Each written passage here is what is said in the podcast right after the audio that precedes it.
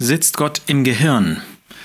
Das ist die Frage, die in einem Gespräch zwischen einem Journalisten und dem Religionswissenschaftler Michael Blume, der auch zugleich in der Politik tätig ist, diskutiert worden ist. Wir leben ja in einer Zeit, in der die Gehirnforschung enorme Fortschritte gemacht hat und wo man ähm, sogar jetzt, äh, wie Michael Blume sagt, eine Gehirnregion entdeckt hat, die mit Spiritualität verbunden sei. Ähm, das sei auch noch eine sehr alte Gehirnregion. Das heißt, ähm, man unterscheidet zwischen solchen, die erst ähm, jüngeren Datums sind, die erst später entstanden sind, und solchen, die früher entstanden sind. Das macht deutlich, dass dieser ganze Teil, auch dieses ganze Thema sehr unter Evolutions politischen, theoretischen Gesichtspunkten diskutiert wird sitzt Gott im Gehirn. Mit anderen Worten kann man Gott beweisen, weil es im Gehirn Regionen gibt, die mit Gott zu tun haben. Und man könnte auch anders fragen, woher stammt eigentlich der Glaube?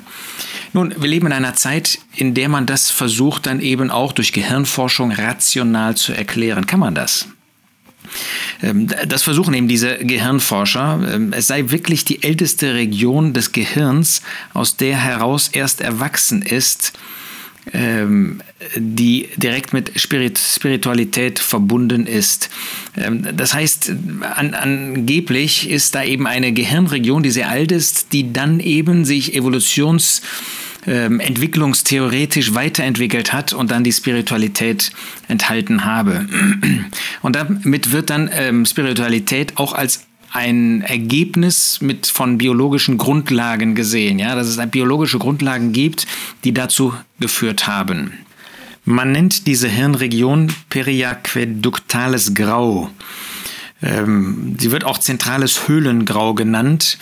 Und äh, die Hirnforscher sagen, dass man mit Religiosität und Spiritualität daher das Beste aus dem Menschen herausholen könne. Ja, das ist eben eine Regio ähm, Region im Gehirn, die uns hilft, das Beste aus dem Menschen herauszuholen. Ähm, ich setze mich dann für andere ein, forsche, ich liebe, ich unterstütze. Das sind, wenn man diese Gehirnregionen irgendwie fördert, die Ergebnisse, ähm, die es dann im Leben von Menschen gäbe. Angeblich gibt es eben dann einen Teil unserer biologischen Ausstattung, das ist ja das Gehirn, äh, was bedeutet, dass es nichts bringen würde, jemanden zu etwas zwingen zu wollen, was die Person gar nicht anspricht.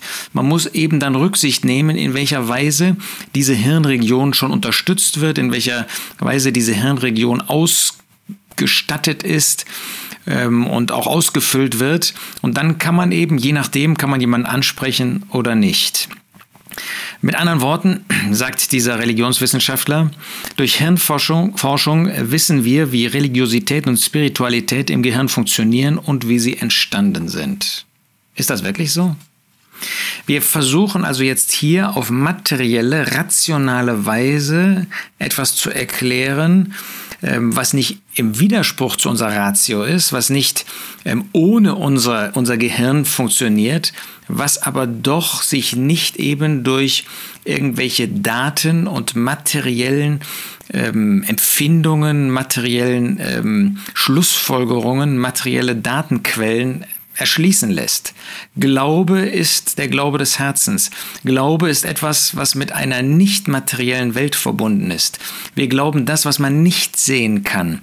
Wir glauben an den, der jetzt nicht Teil dieser Welt ist.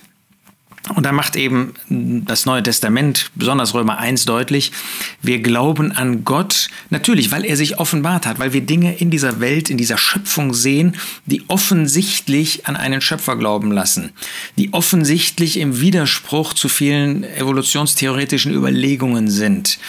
Ja, dass, sagen wir mal, ein Lebewesen nur dadurch leben und funktionieren kann, dass alle Funktionen auf einmal da sind und nicht nacheinander entstanden sind, wo das Lebewesen längst dann gestorben wäre. Das zeigt uns deutlich, es gibt einen Schöpfer.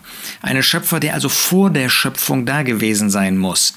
Ähm, aber äh, das können wir nicht mit unserer Ratio letztlich vollenden, weil es einen, ähm, einen Schritt nötig macht, jemanden an jemanden zu glauben, den ich nicht sehen kann. Ich war nicht dabei, als diese Schöpfung erschaffen worden ist, als dieses Universum gebildet worden ist. Und das ist der Glaube. Das ist ein Glaube, ähm, der natürlich äh, von unserer Person ähm, dann ähm, ausgeht, wo dieser Glaube von einer Person ausgeübt wird, aber hineinragt, sozusagen die Hand hineinragt in einen immateriellen, nur für den Glauben erschließbaren Bereich.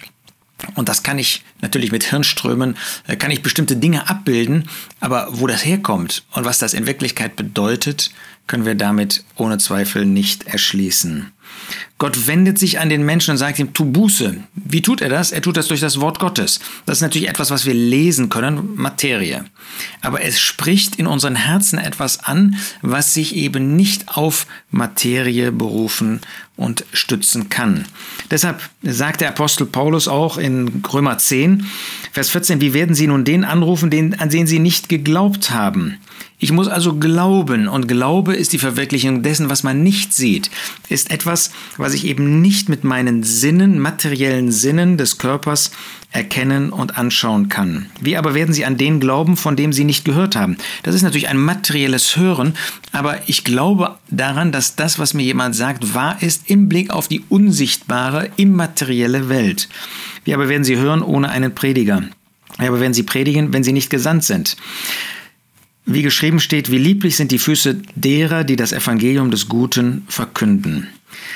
Also, wir haben eine Botschaft zu verkünden über die unsichtbare Welt. Wir haben eine Botschaft zu verkünden, äh, das äh, ist eine gute Botschaft, das ist das Evangelium, dass Menschen an Gott glauben, dass Menschen an den Herrn Jesus glauben. Der Herr Jesus ist in diese Schöpfung eingetreten, aber er ist heute nicht mehr sichtbar.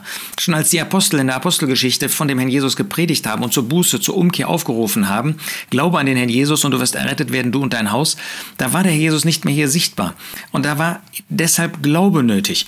Genau dasselbe war war, als im Alten Testament der Jesus noch gar nicht hier auf dieser Erde lebte, als der Sohn Gottes noch nicht in Menschengestalt hier auf diese Erde gekommen war. Da war ein Glaube nötig. Abraham, Mose und so weiter, sie mussten glauben, so ist das auch heute. Da mag es irgendwie als Folgerung in unserem Gehirn natürlich gewisse Ströme geben, aber letztlich ist es eine immaterielle Sache der Seele. Die Seele kann man eben auch nicht in Gehirnströmen messen. Die Seele ist aber ein immaterieller Teil des Körpers, den Gott uns geschenkt hat, der uns unterscheidet von Pflanzen. Und dann hat er uns noch den Geist gegeben. Durch den Geist sind wir in der Lage, im Unterschied zu Tieren, eben nicht als eine Weiterentwicklung von Tieren, sondern im Unterschied zu Tieren, weil wir anders geschaffen worden sind von Gott als Tiere, sind wir in der Lage, mit Gott zu kommunizieren, mit Gott Kontakt aufzunehmen und umgekehrt, dass Gott sich uns offenbaren kann. Und dass er durch das Materielle, das, was wir hören, was wir sehen, uns Informationen weitergibt über das, was immateriell ist, was wir nicht sehen, nicht fühlen, nicht hören ähm, und so weiter können. Und die Frage ist, bin ich bereit zu glauben? Das heißt, da gibt es nicht einen, den einen, der Vorteile hat gegenüber dem anderen. Gott erweist sich jedem Menschen in gleicher Weise. Nicht dem, der bessere Gehirnströme hat, der diese ähm, Gehirnregion, die eben periaqueduktales Grau heißt, irgendwie besser ausgestattet ist, mehr gefüllt ist, mehr angereichert ist, mehr durchblutet ist oder dergleichen.